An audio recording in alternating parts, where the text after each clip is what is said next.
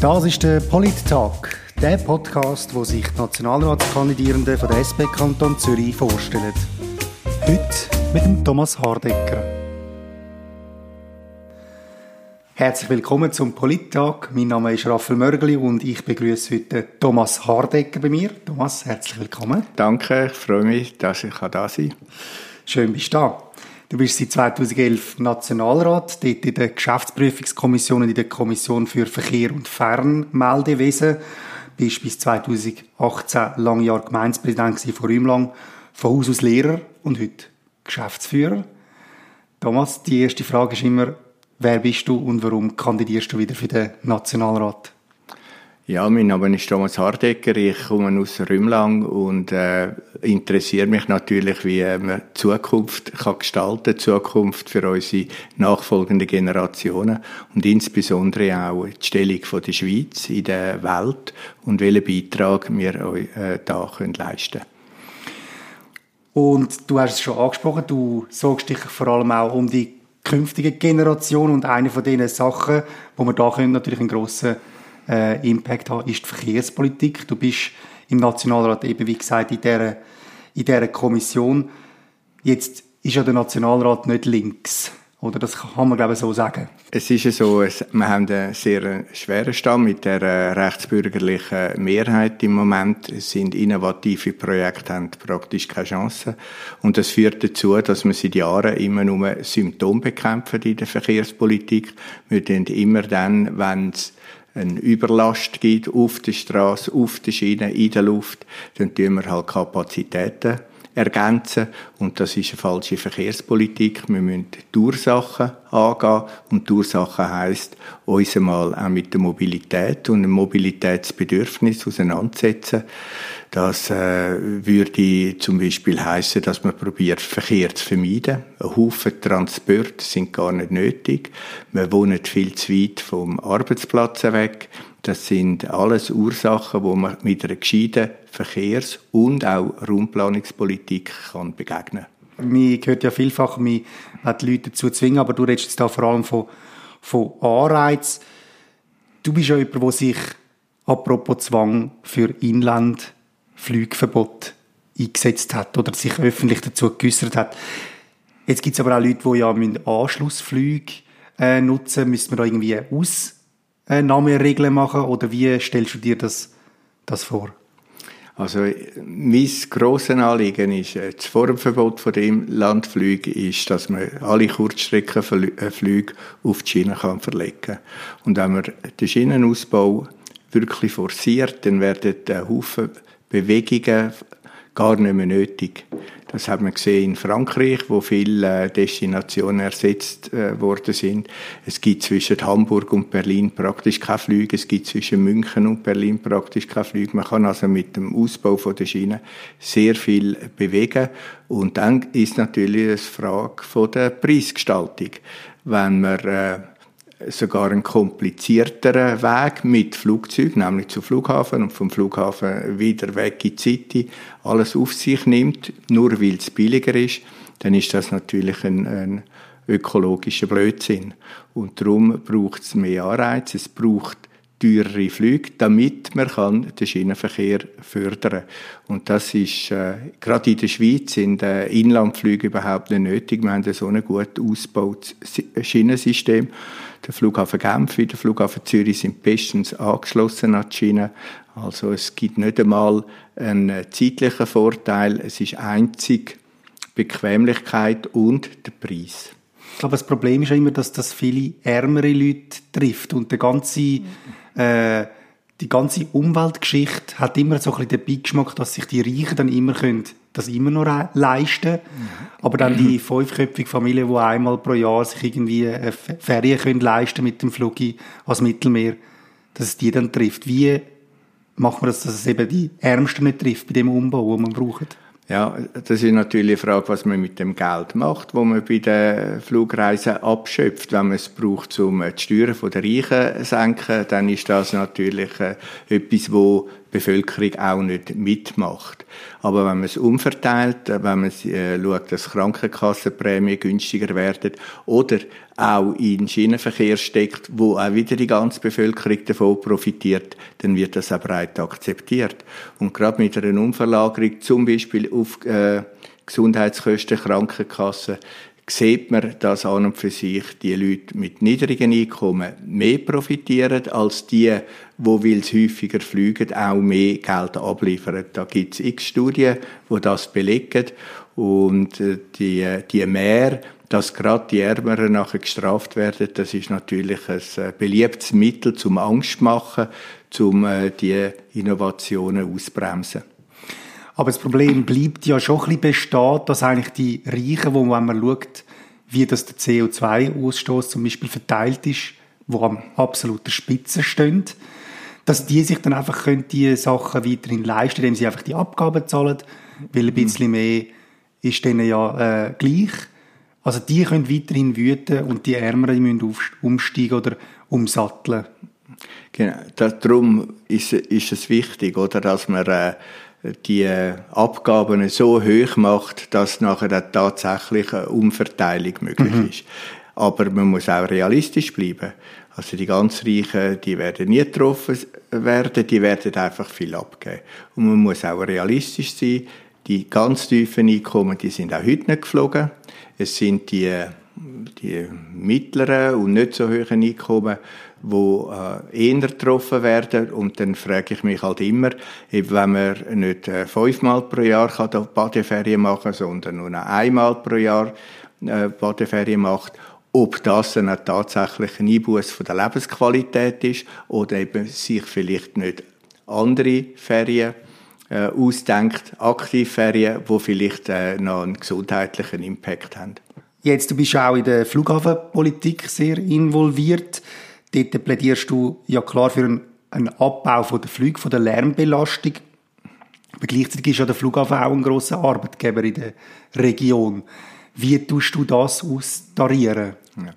Jetzt muss man immer sehen, was sind äh, volkswirtschaftliche Nutzen vom Flughafen und äh, von diesen Flugbewegungen und was sind einfach rein äh, äh, betriebswirtschaftliche Ziele, wo eine private Flughafen Zürich AG und eine private Swiss auch verfolgen wenn man sagt, all die, das Wachstum, das in den letzten Jahren stattgefunden hat, nur Freizeit, Ferienflüge, Pendlerverbindungen gewesen sind, dann gibt das keinen grossen volkswirtschaftlichen Nutzen, sondern es gibt höhere Lasten, in dem Gebäude weniger wert werden, weil äh, Gesundheitskosten steigen, Klimaschäden wachsen.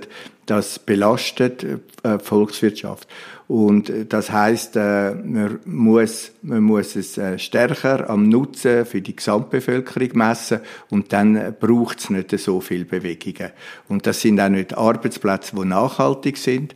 All die Flüge, die nur wegen der Umsteigepassagiere überhaupt möglich sind ab Zürich, die sind ganz schnell weg, wenn in Frankfurt der Lufthansa-Konzern entscheidet, äh, die Verbindung äh, leiten wir jetzt über München oder die wickeln wir über Brüssel ab, dann äh, sind die Flüge wieder weg. Das sind keine nachhaltigen Arbeitsplätze. Jetzt, du bist ja in Bern schon lange aktiv in der Klimapolitik, in der Verkehrspolitik und was mich jetzt so ein bisschen Wunder nimmt, wir haben jetzt gesehen, ganz viele junge Leute sind auf die Straße gegangen, haben demonstriert für, ein, für eine bessere Klimapolitik. Hat man das wahrgenommen in Bern? Also hat sich irgendetwas verändert oder ja, wie ja. nimmst du das wahr? Also die äh, Klimastreiks haben ganz eine grosse Wirkung. Du hast es gesagt, seit Jahren, seit den 70er Jahren, seit äh, Club of Rome äh, das Buch herausgegeben, Grenzen des Wachstums, ist eigentlich die SP dran, sich auseinanderzusetzen auch. Was ist qualitatives Wachstum? Was ist äh, Bedrohung auch für, für die Umwelt und die Erde? Aber wir haben nie Mehrheiten gefunden. Es sind immer der die kurzfristige Renditen ist immer im Vordergrund gestanden. Äh, nachfolgende Generationen hat niemand gekümmert. Und jetzt mit dem Klimastreik ist plötzlich Bewegung mhm. in die äh, ganzen Fra zu diesen Fragen gekommen. Und äh, eine FDP bekennt sich jetzt plötzlich als Grün. Den Tatbeweis müssen sie noch erbringen. Ja. Der ist äh, noch weit weg. Ähm, die CVP ist sehr äh, wechselfällig, mal so, mal so. Äh, darum äh, ist noch, ist, sind Mehrheiten jetzt für eine neue Klimapolitik sind äh, noch nicht automatisch gegeben. Aber die Klimastreiks haben jetzt den Druck so erhöht, dass wir Chancen bekommen, lange gehegte Projekte, die wir immer schon haben realisieren jetzt zum Durchbruch zu verhelfen. Und was wäre so eines von diesen Projekten, oder was denkst du, ist am dringendsten, wo man müsste anpacken? Was würdest du in der nächsten Legislatur sagen, das ist Thema Nummer eins in der Umwelt? Ja. Äh, Thema. Es sind natürlich all die äh, Sachen, die wir mit äh, internationalen Organisationen mitziehen. Das ist insbesondere äh, Kerosinbesteuerung äh, bei den Flugzeugen, mehr Verlagerung auf den öffentlichen Verkehr, äh, saubere Autos und so weiter. Das ist alles. Aber ich glaube, wir als Land mit einer ganz hohen Wertschöpfung, auch mit einem hohen eigenen und importierten CO2-Ausstoß, sind da auch verpflichtet, ein bisschen voranzugehen. Mhm. Und wir könnten insbesondere im Gebäudebereich sehr viel leisten, wenn man würde die Erneuerungsquote der alten Liegenschaften erhöhen. Darum habe ich einen Vorstoß gemacht, dass Vermieter, wenn sie äh, Energieschleuder vermieten, die Energiekosten nicht automatisch den Mieter weiterverrechnen, dass sie, wenn sie ihre Liegenschaften nur minimal energetisch sanieren, die Sanierungskosten auch nicht den Mieter überwälzen, sondern dass sie äh, einen höheren Anreiz bekommen, ihre äh, Liegenschaften äh, zu verbessern und zu sanieren und auch mit der erneuerbaren Energie zu versorgen. Das hätte einen grossen Klimabeitrag, 40 Prozent vom CO2-Ausstoß nach wie vor äh, kommt von den Gebäuden. Gut, jetzt wollen wir dich noch ein bisschen persönlich kennenlernen. Thomas, äh, ich habe da ein paar äh, Sätze mitgebracht, wo du gerne kannst vervollständigen. Bist du bereit? Mhm. Gut. Bundesbern kann von Räumlang lernen. Ja, wie man äh, die Natur in Zielungsgebiete hineinbringt, indem äh, Gemeinde alle Liegenschaftenbesitzer unterstützt, dass äh, Siedlungen ökologisch aufgewertet werden. Etwas, was ich gerne perfekt würde können, ist? Ich würde gern können mehr Zeit haben zum Musik machen und dann auch noch dazu singen, zum Beispiel Arbeiterlieder. Zuletzt so richtig hässig gemacht hat mich? Ja, wahrscheinlich bin ich als Politiker schon zu lange dabei, dass mich wirklich etwas noch hässig macht, wenn ich äh, merke, dass es mit einem Anliegen nicht durchkommt, dann studiere ich bereits darum, wie kann ich es auf eine andere Art wieder einbringen. Wenn ich einen Entscheid könnte undemokratisch durchboxen, dann wäre das? Ich will keinen Entscheid undemokratisch durchboxen, weil er ist dann nicht nachhaltig, er wird nicht getragen von der Bevölkerung und bei der nächsten Gelegenheit wird er wieder aufgehoben. Ich möchte jetzt noch auf zwei weitere Aspekte von, deinem politischen, äh, von deiner politischen Arbeit kommen. Das erste ist, du bist ja, wie schon gesagt, auch in der Geschäftsprüfungskommission vom Nationalrat jetzt niemand wahrscheinlich außerhalb vom Nationalrat kann sich vorstellen, was man dort genau macht. Mhm. Vielleicht könntest du mal erklären, wie die Arbeit aussieht in der Geschäftsprüfungskommission, was ihr dort so macht. Also die Geschäftsprüfungskommission hat vor allem die Aufgabe, äh, zu schauen, ob alles gesetzmäßig abläuft. Also wir haben regelmäßig jedes Jahr Aussprachen mit dem Bundesrat, wo wir die Geschäfte, wo der Bundesrat äh, äh verantwortet, äh, kontrollieren. Wir schauen, ob die bundesnahen Betriebe gesetzmäßig handeln. Das ist von Post, Swisscom, SBB, aber auch die Betriebe, die innerhalb im Bund agieren, Swissmedic zum Beispiel, Skyguide, äh, wie die arbeiten und äh, eben dort allenfalls auch müssen die Leitziele anpassen. Das sind äh, Fragen, die wir kontrollieren. Auch Gericht Bundesanwaltschaften äh, stehen unter unserer Aufsicht und jetzt gerade im Moment ist ja das große Geschäft um äh, den Bundesanwalt Lauber ja. und die ganze FIFA-Untersuchungen. Mhm. Äh, das gibt sehr viel Arbeit. Es ist aber eine unglaublich spannende Sache, aber sie ist ein bisschen abseits von der Öffentlichkeit. Weil vieles ist ja auch geheim, oder? Vieles dürfen die auch gar nicht weiterverzählen und so, oder? Es gibt viele Papiere, wo wir äh, studieren und dann nachhaken, wo vertraulich sind, mhm. wo man nicht raus darf. Das bedeutet, es äh, ist manchmal noch noch lustig zum Beobachten, wie zu einem Geschäft alle im Parlament irgendetwas können sagen und äh, Mutmaßungen anstellen. Nur die, die sich tatsächlich damit äh, befassen, die dürfen nichts sagen dazu. Das Zweite ist ja, du bist auf dem Land Gemeindepräsident gewesen, als, als SP-Gemeindepräsident. Und das ist ja nicht etwas, wo man äh, viel hört. Warum meinst du, ist das so? Warum hat die SP immer ein bisschen Mühe, auf dem Land wirklich so in auch Exekutivrollen Fuß zu fassen? Es ist äh, nicht in jeder Gemeinde gleich. Es gibt Gemeinden, da ist traditionell die SP immer in, der, in die Verantwortung eingebunden. Mhm. Es sind auch Gemeinden, die gemerkt haben, es ist einfacher zum Politik machen, wenn die SP dabei ist, mhm. als wenn man sie als Opposition äh, muss spüren. In Rümlang hat äh, die SP eine lange Tradition. Das ist mit, äh, mit den Bändlern, die auf Rümlang gekommen sind, äh, nachher mit den Genossenschaftssiedlungen, die in Rümlang äh, Raum genommen haben, ist die SP immer vertreten im Gemeinderat mit mindestens zwei Personen. Und jetzt äh, unter meinem Präsidium sind wir sogar das dritte vertreten gewesen. Das hat äh, uns erlaubt, doch äh, äh, einigermaßen fortschrittliche Politik voranzutreiben. Wenn die Bürgerlichen geschlossen auftreten, haben sie natürlich in Haufen Gemeinden die Möglichkeit, äh, die SP einfach draussen zu behalten.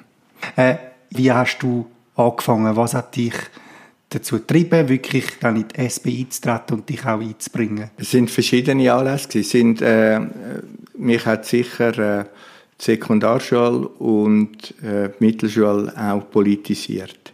Ich, es ist in die, in die Zeit hineingefallen, wo wir sehr viele äh, Migrantinnen und Migranten äh, aus Italien hatten, Saisonier, die mhm. unter äh, unsäglich äh, schlechten Wohnbedingungen gelitten haben, wo äh, kein Familiennachzug möglich war, kein legaler. Ich habe gewusst, ich habe ein Kind gesehen, kennt, wo nicht haben dürfen zum Haus ausgehen, damit man es nicht entdeckt. Das ist ein Teil, der mich politisiert hat, weil ich das sehr ungerecht gefunden habe. Meine italienischen Freunde sind, äh, haben nicht können Schulkarriere machen, weil wir es absolut nicht gefördert haben, auch wenn sie intelligent sind. Äh, und das andere war nachher äh, in den 70er Jahren die ganze Umweltpolitik, die mhm. Frage der Erdölkrise, die sehr viel ausgelöst hat. Das erste Umweltschutzgesetz, das unter SP-Ägide in Bern verabschiedet wurde.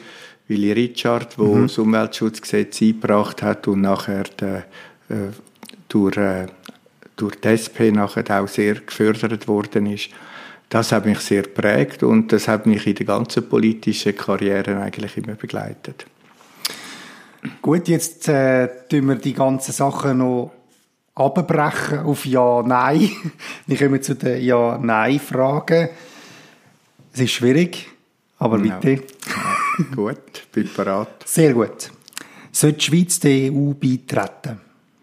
Ja, vielleicht nicht sofort, aber sicher mittelfristig sehr gut. Nächste Frage bitte nur Ja ah, oder gut. nur Nein. Also, also aber es, äh, mittelfristig sicher, das darf man zum Ja sagen. Okay, ja. Das ist gut.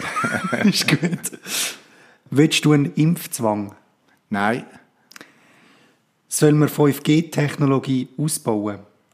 Ja, aber so, dass man es äh, gesundheitlich unbedenklich kann, äh, äh installieren kann. Gut, ich sehe, du bist da eine harte Nuss. Wir probieren es ja. weiter. Muss die Armee abgeschafft werden? Ja. Bist du für die Überwindung vom Kapitalismus? Ja. Soll man E-Voting stoppen? Ja. Soll man religiöse Dispensen vom Unterricht erlauben? Ja. Soll man Burkas verbieten? Nein. Soll man alle Drogen legalisieren? Ja. Sehr gut. Thomas, das wäre es schon gewesen. Okay. Danke vielmals für äh, das Gespräch. Ist gern geschehen. Es hat mich natürlich gefreut, dich noch ein bisschen besser kennenzulernen. Ja. Ich wünsche Ja, dir es alles Gute. Es bleibt nichts verborgen. Nein, es kommt alles zum Vorschein, genau. Ich wünsche dir alles Gute im Wahlkampf und dann am 20. Oktober bei der Wahl. Und wenn Sie, liebe Zuhörerinnen und Zuhörer, noch mehr wollen über den Thomas Hardecker erfahren oder ihn wollen im Wahlkampf unterstützen, dann können Sie auf seine Webseite gehen, www.thomashardecker.ch.